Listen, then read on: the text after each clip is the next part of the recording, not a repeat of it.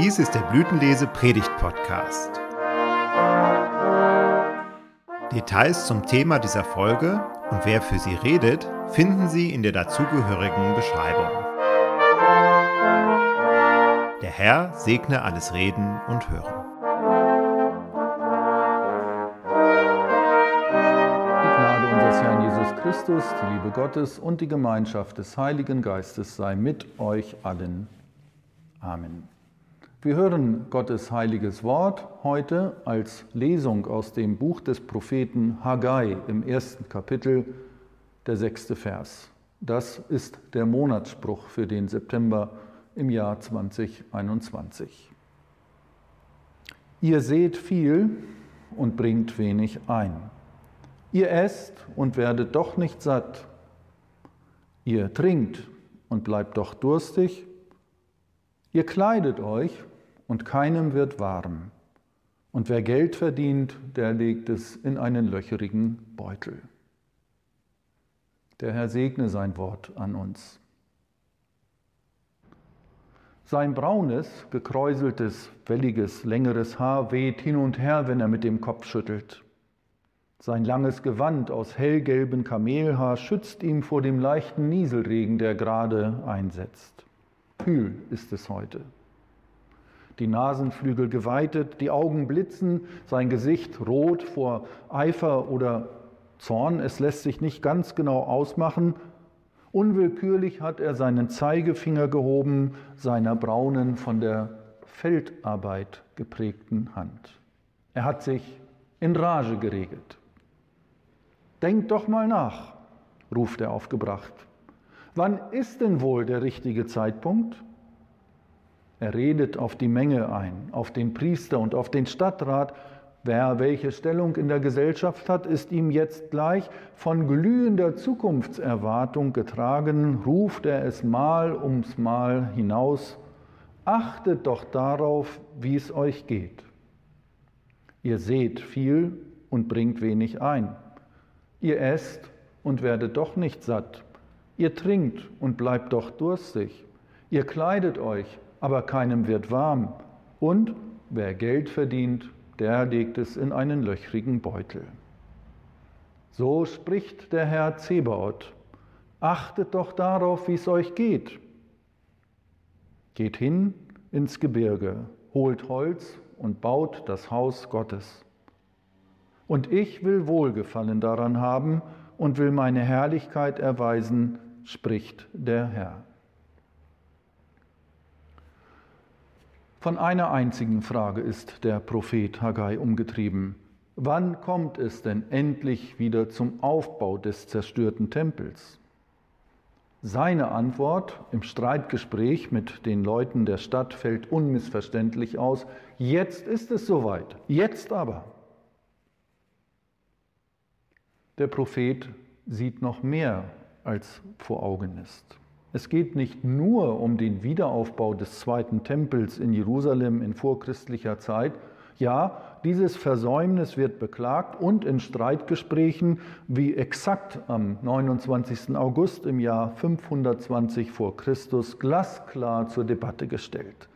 Wann ist der richtige Zeitpunkt? Fünfmal fragt Haggai danach. Der Tag des Neubeginns, so redet er weiter, bedeutet eine Wende von Fluch und Dürre zum Segen und Fülle.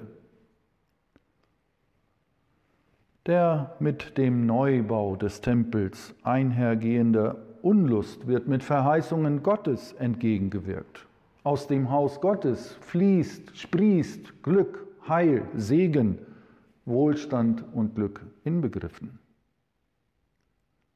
Ästhetisch ist das Haus Gottes ein Ort, der schön anzusehen ist und in dem man sich wohlfühlt.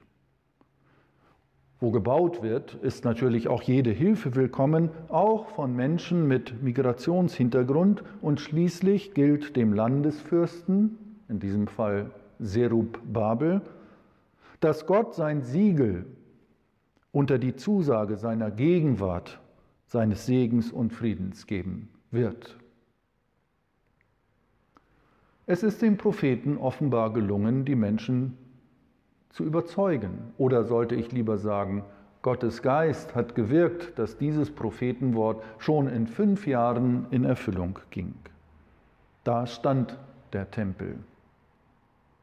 Mehr als 500 Jahre später wird der Repräsentant des Segens und des Friedens Gottes in Jerusalem nach dem Neuen Testament ein anderer werden, Jesus Christus. Der bringt Heil und Frieden und Segen und Glück mit sich. Was will Haggai von uns? Ich glaube, er ruft auch dir und mir zu, was ist jetzt dran? Und dann anzupacken.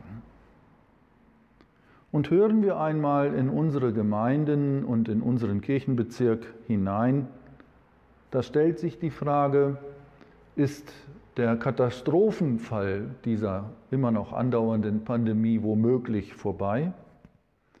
Ist die Zeit gekommen, nicht nur für mehr und mehr private Zusammenkünfte Zeit und Gelegenheiten einzuplanen, sondern auch dafür, dass das religiöse Leben in den Gemeinden wieder neu begonnen werden kann. Solch ein Monatsspruch wie dieser für den ganzen September soll mich begleiten. Ja, den ganzen Monat lang, immer wieder will ich ihn anschauen und meditieren. Und deswegen schreibe ich ihn in meinen Terminer als Überschrift über den ganzen Monat, ich will mit diesem Monatsspruch umgehen in dieser Weise, dass ich Gott danach fragen will, verschaffe doch mir, verschaffe uns Klarheit in dieser Frage. Damals greift Haggai die Frage auf, wie könnte denn ein solcher Neuanfang überhaupt aussehen? Manchmal erleben es auch wir, dass die Zeit uns davonläuft, ohne dass wir damit fertig werden, was wir angefangen haben. Wir verwenden Zeit und Mühe sorgfältig auf gute und ausgedachte Pläne, aber am Ende sind sie unfruchtbar und nutzlos. Wir fragen uns, wir haben uns so bemüht um manches, wieso bleibt der Erfolg aus? Wo bleibt denn nun Gottes Segen? Und da trifft mich persönlich die prophetische Kritik des Haggai. Ihr seht und bringt wenig ein, ihr esst und werdet nicht satt, ihr trinkt und bleibt durstig, kleidet euch und keinem wird warm. Wer Geld verdient, der legt es in einen löchrigen Beutel. Das klingt für mich, modern gesagt, wie habt ihr womöglich das eigentliche Ziel aus den Augen verloren? Fehlt eurem Leben womöglich der Mittelpunkt? Schaut ihr womöglich nur noch auf euch selbst, auf eure Verluste während der Pandemie und jetzt aufs Neue auf euer privates Wohlergehen, eure Sicherheit? Sorgt ihr euch um eure Zukunft? Wo bleibt Gott in diesem ganzen Geschehen? Das sind harte Worte, eine ernste Anfrage. Aber ich glaube auch, dass Prophetenworte genau dazu da sind, dass sie neues Nachdenken ermöglichen wollen, auch wenn sie einmal aufrütteln. Aber das ist nur die eine Seite der Medaille. Die andere Seite sieht so aus, in der damaligen Situation spricht Haggai dem zerrissenen Volk ein Wort zu, ein wichtiges Wort, ebenfalls prophetisch. Und zwar indem er den Namen Gottes groß macht, Immanuel. Da sprach Haggai, der Bote des Herrn, im, im Auftrag des Herrn zum Volk, Immanuel, ich bin mit euch, spricht der Herr. Das heißt, was jetzt zu tun ist, ist mit dem Blick auf das endgültige Handeln Gottes in Jesus Christus zu verstehen und zu deuten. Und wie das aussehen kann, dem kann man ja nachgehen in einem Predigt-Nachgespräch, im Hauskreis oder im Bibelkreis, privat, womöglich auch einmal im Gemeindehaus oder eben per Zoom Die technischen Voraussetzungen sind gar nicht so entscheidend. Wohl aber das Gespräch darüber, wie die geistlichen Angelegenheiten unter uns geregelt sind und wie es womöglich mit Gottes Hilfe zu einem geistlichen Aufbruch kommen kann. Ja, ein Neustart und eine Erneuerung sind dran. Und dazu gehört es, dass das gottesdienstliche Leben, ja, das Haus Gottes, dieses Haus Gottes als Beispiel, neu wahrgenommen wird als ein Ort, wo die umwälzenden Geschehnisse der Zeit in Beziehung zueinander gebracht werden, einmal zwischen uns im vertrauten Miteinander, aber auch in Beziehung gesetzt werden zu Gott, dem Schöpfer des Himmels und der Erden, der sich in Jesus Christus offenbart und im Heiligen Geist neues Leben entfacht. Der Friede Gottes, der höher ist als alle unsere Vernunft, regiere und bewahre eure Herzen und Sinne in Christus Jesus. Amen.